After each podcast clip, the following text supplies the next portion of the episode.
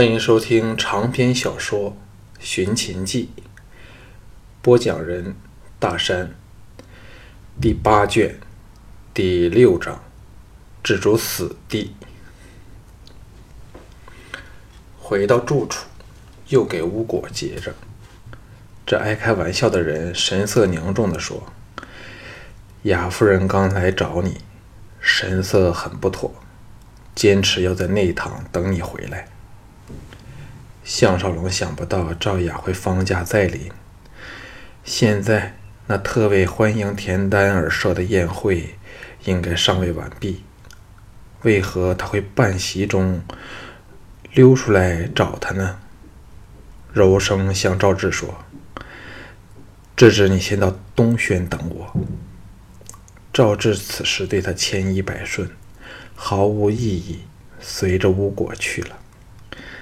项少龙直赴内堂，才跨入门槛，赵雅已霍地转过身来，俏脸不见半点血色，一对美眸充满了彷徨绝望的神色。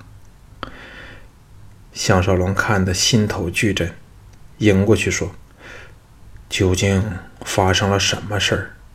为何夫人脸色如此难看？”赵雅像变了另一个人般，以冷静的使人吃惊的声音沉声说：“董匡，赵雅来和你做个你难以拒绝的交易。”项少龙生出了戒心，眼中射出凌厉的神色，嘴角偏溢出了一丝笑意，若无其事地说：“就算与董某生死有关。”董某也可以拒绝。赵雅深切地感受到了对方的难惹，叹了口气，软化下来说：“那我就换一种形式，就算求你帮一个忙，只要你肯答应，由此刻起，赵雅唯你之命是从。董先生意下如何？”项少龙大惑不解。有什么事儿可使这个荡女不惜牺牲一切拼死相求呢？皱眉说：“先说那请求来听听。”赵牙医跟他苍白凄惶的玉容绝不相称的平静语气，温柔地说：“董匡，你或者不知道，你已身陷险境。李元得悉自己成为国舅后，正是。”提出要把你押回楚国，否则休想他会赞成合纵之意。项少龙心中大怒，若今天一剑把他杀了，那就干手净脚，除去后患。赵雅见他沉沉吟不语，但神色冷静，丝毫不露出内心的想法，也是心中佩服，柔声说。王兄仍是犹豫不决，他最怕是即使牺牲了你，楚人会像上几次般临阵毁约，那就两下都有损失了。项少龙忽然很想大笑一场，天下荒谬之事莫过于此。由此可由此可知，孝成王是多么自私的一个人，从不当别人是一个人来看待。若他现在手头上有支精锐的秦兵，定会立即去找孝成王和李元算账。这两个都是卑鄙的小人。赵雅继续说：“现在只有我一个人可以影响王兄，使你能快活的在邯郸活下去。所以，如果赵雅死心塌地的依随你，可令董先生得到很多好处。”项少龙记起了当日击败连晋后，赵雅来找他谈判时痛陈厉害的神情，正是眼前这副样子，失笑道：“我知道夫人在榻上榻外都是妙用无穷，只不过你仍未说出求本人做什么事。”赵雅的俏目射出了坚决的神色，淡淡的说。我要你给我截着一个人，警告他不要来邯郸，因为大王已得到密报，知道他正在来邯郸的途上，布下了天罗地网，等他送上门来。项少龙虎躯巨震，瞪大眼睛看着赵雅。他终于弄清楚是什么一回事了。赵大说的对，赵雅终不能忘情于他，所以当知道了赵牧得到了秦人的秘密消息后，竟不惜一切要他向项少龙发出警告，以免落入了赵人的陷阱里。赵雅在镇定地说：“现在邯郸只有你董匡一人有那个胆色和力量。”办成此事，你的手下都常住在城外，又善于荒野活动，故唯有你们才有本领劫着项少龙和他的从人。项少龙差点想把他搂入怀里，告诉他自己就是他要去拯救的项少龙。赵雅有点受不了他的眼光，垂头说：“董匡，你快给我一个答案。不过。”却要提醒你，如果赵雅被拒绝，自己也不知道会做出什么事儿来了。项少龙领教过他厉害的一面，叹了一口气说：“早知如此，何必当初呢？”赵雅呆了一呆，喃喃的把这几句话念了两遍，泪水再也忍不住，挂满了脸颊。凄然悲叹说：“因为赵雅再不想第二次出卖他。”项少龙心头一阵激动，冲前一把抓着他的香肩，声色俱厉地说：“看着我！”赵雅吃了一惊，愕然望着他说：“董先生为何这么激动？”“我就是项少龙。”这六个字。立即给吞回了肚里去。项少龙颓然说：“夫人放心吧，我绝不是因受你的威胁而答应你，而是被你对项少龙那种不顾一切的爱感动了。我董匡可在此立誓，若让项少龙踏入邯郸半步，我董匡断子绝孙，不得好死。”赵雅颤声说：“董匡。”你知否，赵雅是如何的感激你？由怀内掏出了一薄一卷帛画，递给了项少龙，说：“这是他的图像，不过他当然会用其他身份和化妆掩人耳目的。”项少龙接过，摊开一看，那种形神兼备的传神处，连自己都吓了一跳，说：“谁画的？”赵雅道。是赵雅画的。项少龙叹道：“看着这张画，就像看着一个真的人。由此可见，项少龙在夫人脑海里是多么深刻了。”赵雅目射奇光，仔细看了他一会儿后，缓缓地说：“你这人的眼力，怕也可与少龙相媲美了。”项少龙微笑道。夫人毫不掩饰对项少龙的爱意，不怕鄙人嫉妒吗？赵雅悲泣不已地说：“你是个很特别的人，在赵雅所遇的男人中，只有面对你，才可使我能忘掉了项少龙。这样说，先生满意了吗？”项少龙淡淡的说：“非常满意，夫人可请回了。”我还要安排人手查看地形，好完成夫人的请求。总之，我有绝对把握将项少龙截着，请他返回咸阳去。赵雅首次欣然地接受了他客气的逐客令，因为方心内除了项少龙的安危外，他再容不下任何其他事物。但如果董匡要他留下，他却不能拒绝。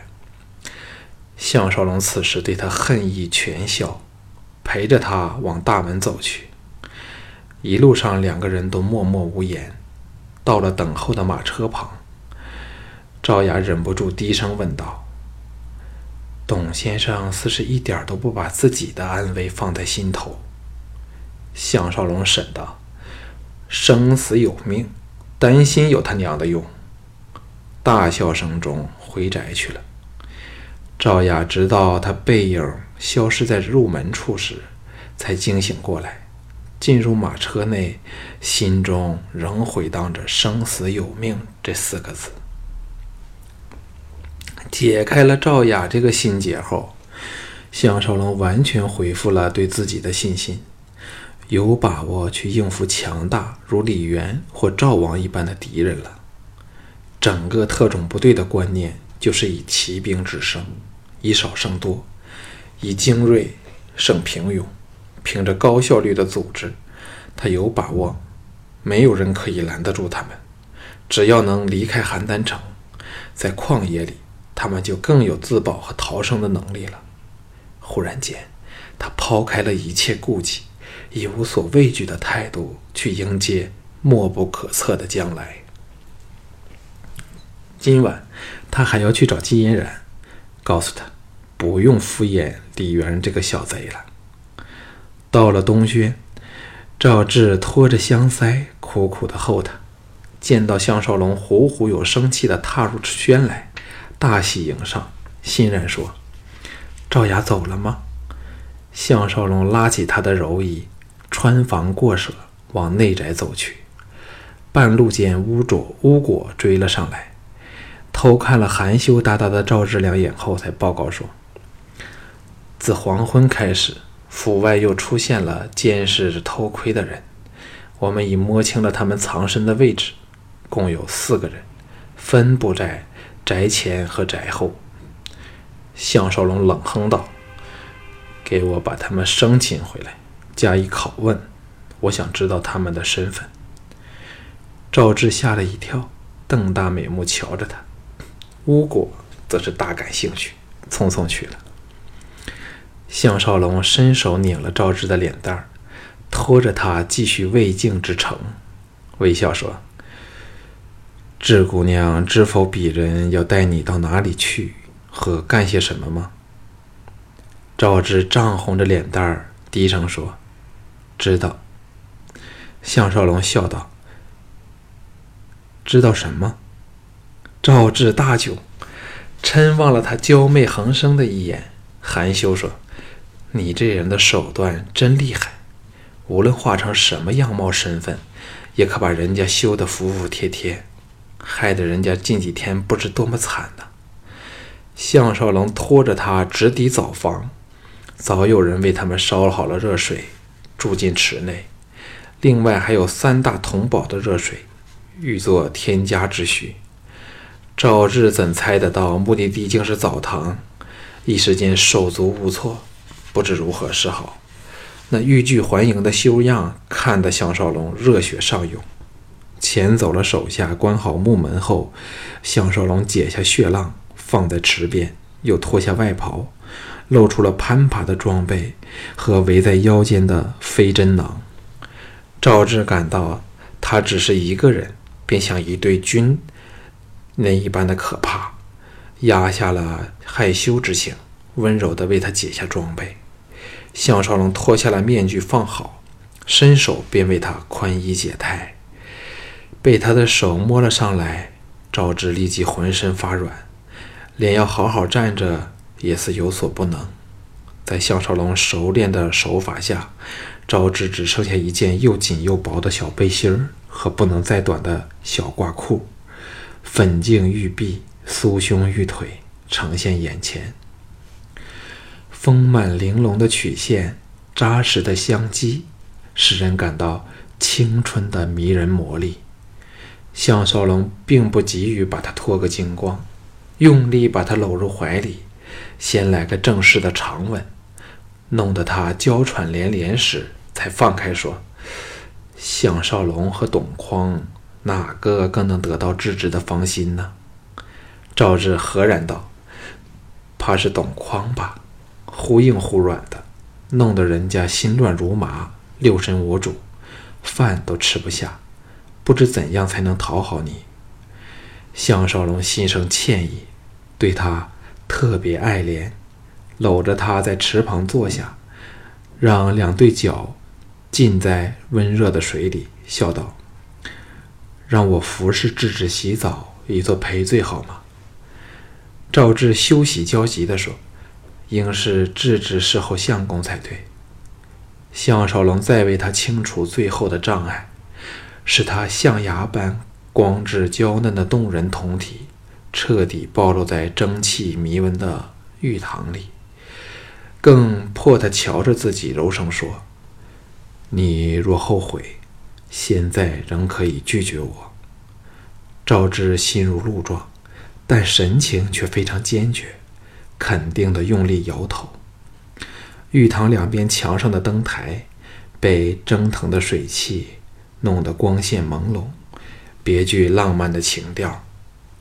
项少龙迅速与他看齐，露出了充满男性气概的虎躯，先跳进池内，才把坐在池边的赵志抱到了令人舒服透心的暖水里，细心为他洗擦起来。赵志白璧无瑕的肉体站立着，站在池中，任由爱郎处置。湿透了的秀发更乌黑闪亮，自然写意的垂贴胸背。那种惊人的诱惑力，使项少龙要为美人沐浴的大业半途而废，把她搂着痛吻起来。经过了重重波折之后，他们的爱恋。终于转上了平坦的康庄大道。在赵志热烈多情的反应下，项少龙不由得记起当日在赵公与诸女鸳鸯戏水的醉人情景。现在，赵妮香魂已渺，赵雅则关系剧转，前尘往事袭上心头，满怀感触。在这种情绪下，他感到了强烈的需要，目标当然是怀内这身无寸缕、春情勃发的可人儿。现在即使有人拿刀架在脖颈处，也难阻他占有对方的冲动。一时，澡堂内填满了项少龙粗野的呼吸和赵志夹杂着痛苦和快乐的娇吟声。项少龙轻巧地翻进了季嫣然的闺房内时，他刚卸下了盛装，坐在梳妆铜镜前发呆，见到心中苦思着的人出现，大喜，扑入他怀里。项少龙吹熄了油灯，拥着她登上绣榻，在被内亲热一番后，才把赵雅与他的交易说了出来。季嫣然说：“看来他仍未能对你忘情呢。”嫣然一直在奇怪，怎有女人舍得把你出卖呢？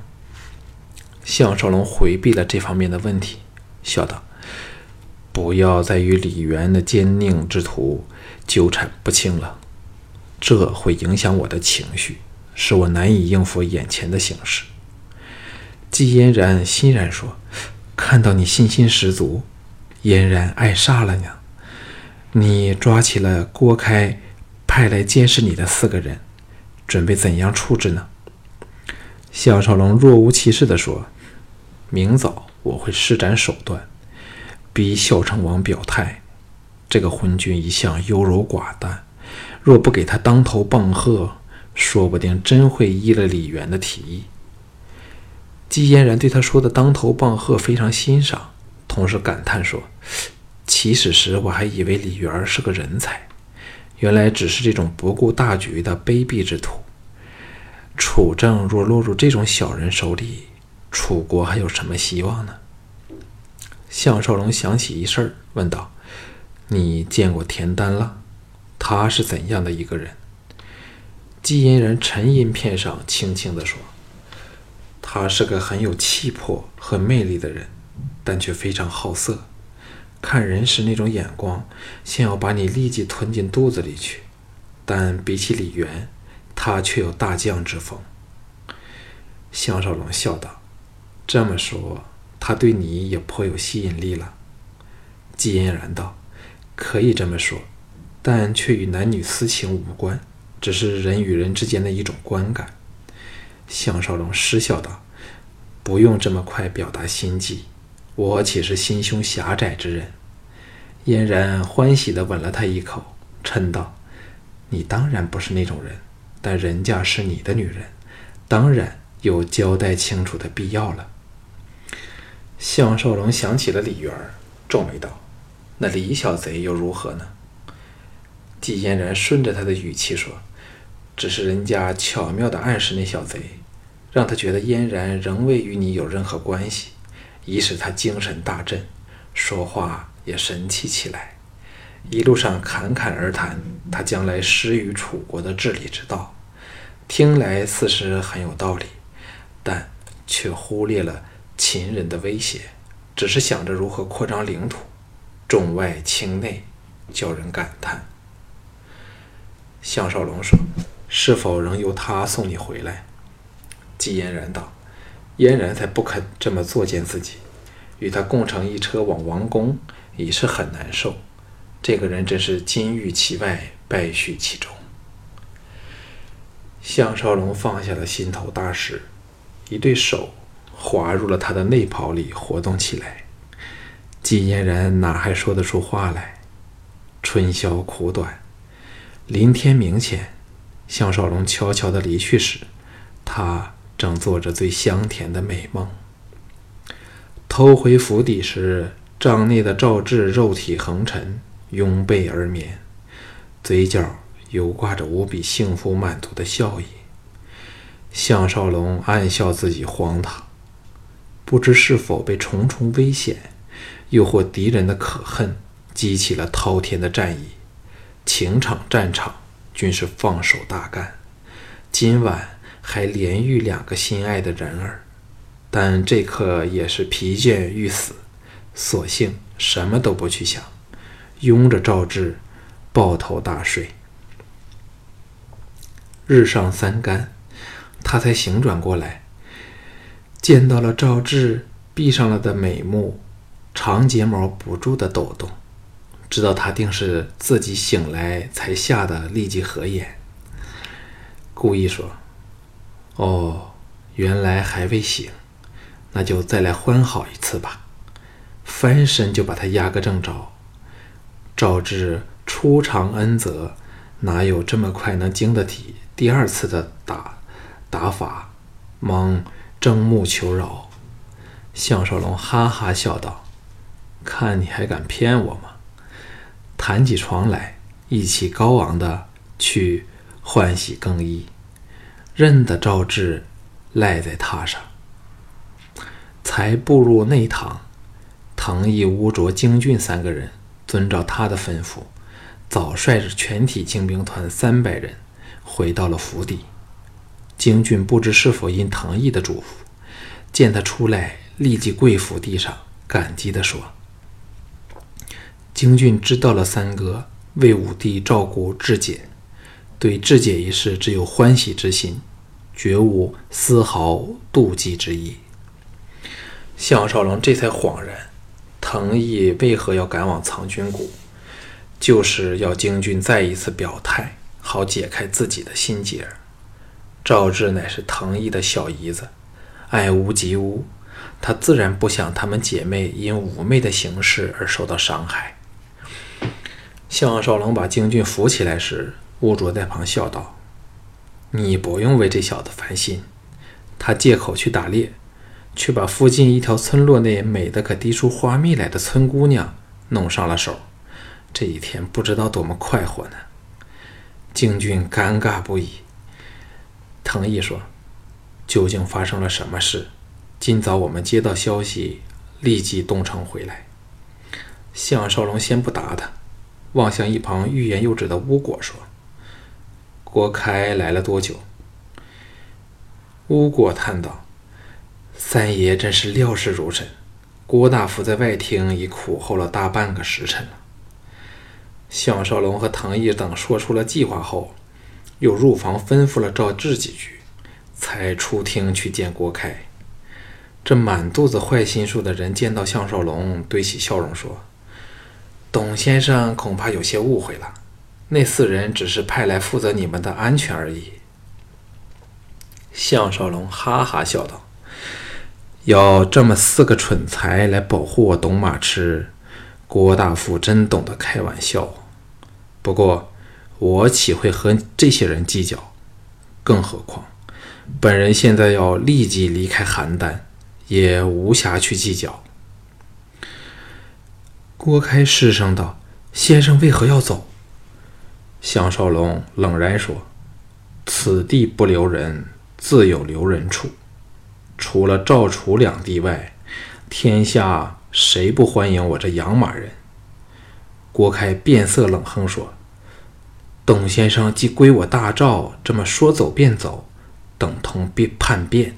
先生最好三思而行。”项少龙双目寒芒一闪，瞪目直视郭开，以最强硬的语气说：“董某手下有三百壮士，都是常年与外族马贼拼死作战之辈，无一不可以，无一不可以当百。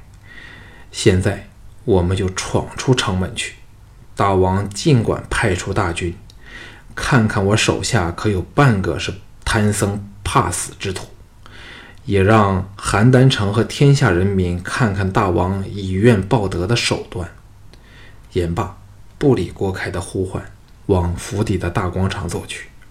唐毅和三百精兵团员早全副武装，人人合戈备剑，整装待发。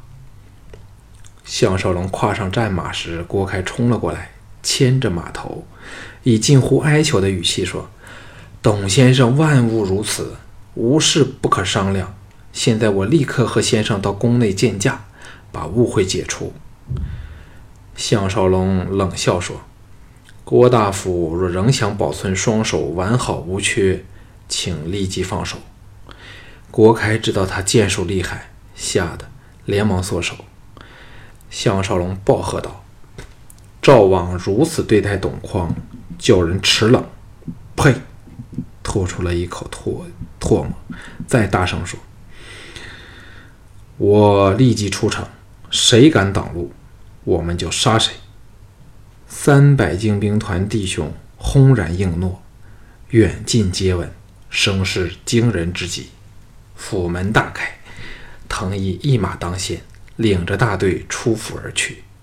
郭开心叫不妙，连忙溜了出去，往王宫。向小成王告急，大队人马缓缓地向最接近的东门开去。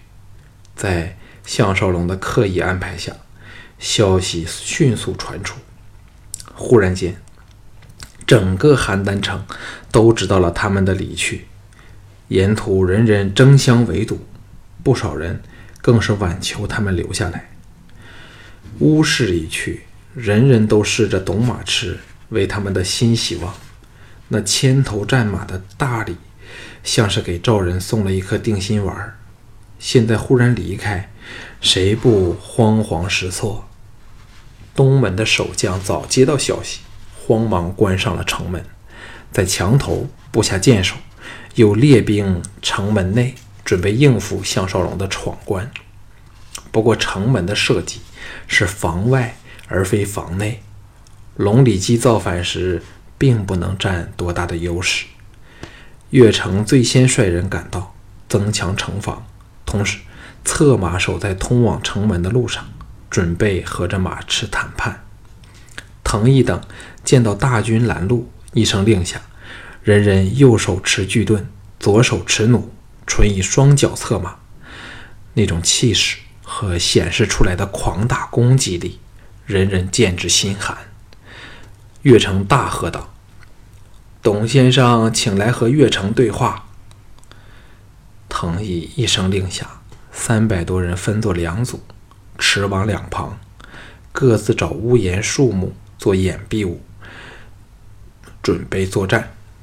一时间，气氛如箭在弦，一触即发。只留下项少龙一个人高踞马上，昂然驰向岳城，大喝道。董某虽然敬重岳将军，可是现在情势有变，将军若要阻董某离去，唯有兵戎相见，绝不留情。岳成苦恼地说：“先生何事如此大动肝火？万事都可商量解决。不若先和末将往见大王。若大王点头，先生自可安然离去，胜过血染城门。这时来看热闹的人越聚越多，挤满了附近的横街窄巷。当然，没有人敢闯进这战云密布的出城大道。项少龙眼尖，见到岳城身后进城门处忽然出现了大批的禁卫军，知道赵王有贴着城墙的侧道来了，心中暗笑，大喝道：“岳将军是否说笑？董某若贸然入宫，不给绑起来当礼物送回楚国才怪。只恨我老粗一名，有眼无珠，不惜千里迢迢回大赵效力。”以为大赵会秉承武孝灵王的传统，以马战震慑天下，自强不息。岂知王赵者非是在战场之上，而是在与楚人的谈判桌上。董某现在意冷心灰，纵使战战死邯郸，也要表现出我董某不屈的气概。岳成一时哑口无言。身后的将领和赵兵无不露出了同情之色，士气低落之极。反之，项少龙方面人人露出了视死如归的神情，战意高昂，只等攻击令下。赵兵一阵骚动，孝成王在郭开和程旭的左右办事下，侧骑而出，一脸坚决的神情，来到乐城处，高呼道。董卿家万物勿听谣言，寡人绝无把先生送回楚国之意，只是一场误会罢了。项少龙却仰天长笑道：“大王勿怪鄙人直言无忌。现在秦人整兵边区，匈奴又在北方虎视眈眈，国情危殆。可是我董马痴却只能终日闲荡。”只为了不得开罪那些反复无益的小人，历史早告诉了我们：自毁长城者，最后只是国破家亡之举。胜者为王，岂是可以乞求回来的？群众里竟有人喝起彩来，其他人立时受到感染，一时鼓掌声四起，为项少龙这番话叫好。项少龙装出了义愤填膺的样子，高喝道。大王请移龙驾，鄙人这要率儿郎们硬闯突围。若不幸战死，就当是以死见大王。若大王能因董匡之死发愤图强，不再被心怀叵测的外人左右照政，董某纵死也可瞑目了。这一番话，硬中带软，正好是给赵王下台阶的机会。孝成王却是心情矛盾，对着董马痴又爱又恨，更是心中有鬼，因为他确有打算牺牲这董匡，以换取李渊说服楚王合纵对付秦国的意思。孝成王远纵观远近军民，无不露出了对董匡同情之意，暗叹了一口气说：“董卿家这番话发人深省。”寡人完全同意。由今天开始，董兄请放开心怀，替我大赵养马蓄息。先生，请留下吧，寡人绝不会薄待先生。四周军民立时欢声雷动，首次为孝成王喝彩呼嚷。项少龙大喜道：“君无戏言。”孝成王无奈地说。绝无戏言。项少龙知道戏演到这里已差不多了，翻下马背，跪叩谢恩。藤毅一声令下，三百精兵团的子弟兵以最整齐的姿态和一致的速度跃下马来，跪伏地上，大呼：“我王万岁！”给足了孝成王面子。一场风波至此完满结束。当下。孝成王和项少龙并继反攻欢胥，滕毅则率众返回苍军谷。是日下午，项少龙第二批也是最后一批五百头战马抵达牧场，历史声势大壮，叫赵王更不敢小觑他这马吃的功用。凭着胆色和机会，项少龙一举化解了因李渊而来、迫在眉睫之前的危机。